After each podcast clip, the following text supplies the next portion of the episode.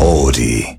時刻は9時55分、こんばんは。こんばんは。カラフルダイヤモンドグリーン、内海太一と、ピンク岡山とです。カラフルダイヤモンド Meets My 愛知エクストラ月曜から木曜までラブ愛知サポーターズ愛知エンターテインメント大使の僕たちカラフルダイヤモンドがお送りするレギュラープログラムです地元愛知県のトリビアネタを毎週テーマを決めて紹介します今週は愛知県を50音順でもっと知ろうのシリーズでえいす。テーマはさから始まる愛知県で使う方言です。はい愛知県の方言シリーズでございますおっす実はこれあの喋ってる二人とも大阪出身なのでそうです。ちょうどいいっすねうん、勉強になるねわ。我々勉強になりますからさあ早速やっていきましょう今回はさあから始まる愛知県の方言サブボロですサブボロ。サブボロさあこれどういう意味でしょサブボロう。サブボロサブボロが一個の単語ってことやもんな。はい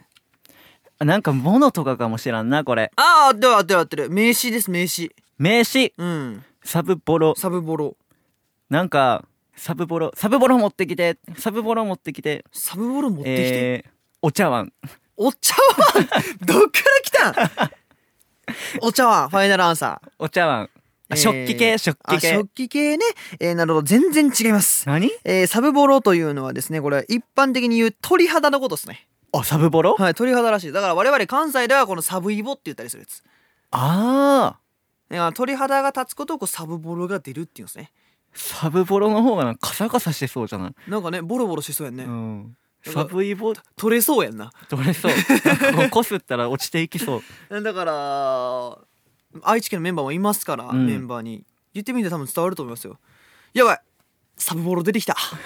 この曲聴いたらサブボロ出てきたわみたいな絶対伝わらん気するうな。ん、ちょっとやってみましょうさて、この番組さラジコはもちろんオーディオコンテンツプラットフォームオーディまたはスポーティファイでも聞くことができます、えー今日は名古屋市にお住まいの京子さんのメッセージこちらお送りしていきますカラフルダイヤモンド Meets My 愛知エクストラ今日はカラフルダイヤモンドのアマキュンを聞きながらお別れですカラフルダイヤモンドのピンク岡山ととグリーン内海太一でしたババイバイイバイさーてここからはオーディやスポティファイで聞いてくれているあなただけのためにお送りしますカラフルダイヤモンドグリーン内海太一とピンク岡山とです自分でつぼ るなよ笑うなえー今回紹介していきますのは名古屋市の京子さんのメッセージ京子さんえー評価の高い映画をネットフリックスで探してたら一に一本気になる映画が見つかったので何の気せずに見てたら号泣しました、うんえー最近泣いたことってありますか何かで泣いたことありますかと、あーえーまず聞きましょう泣いたことはありますか 泣いたことははいありますありますねはいあなたはそれ何で泣きましたかあの最近ですかあ涙最を近最近えどう2024年入ってから泣いたまあなさすがに泣いてるかな泣きそうになった記憶はね最近で直近でありますねなるほどね何映画とか違うドラマですあドラマね月の苦のあのドラマです月9のねそうです げ別に月の9って言わんで もあのーあるんですよあるんですよなんかすごい恋愛っていうけどおーなんかちょっとなんか死神とかも出てくるような何ちょっあとれファンタスティックデなスデスノート違う違う違うじゃあねなんか奇跡を起こすけど、うんうん代わりにあなたの五感を奪っていきますみたいなで最終的うにん彼氏は助かるんやけど彼女は最後には五感をなくなってただの空っぽの人間になっちゃうああなんか聞いたことあるよそれねったねったっけ君が心をくれたからそれだ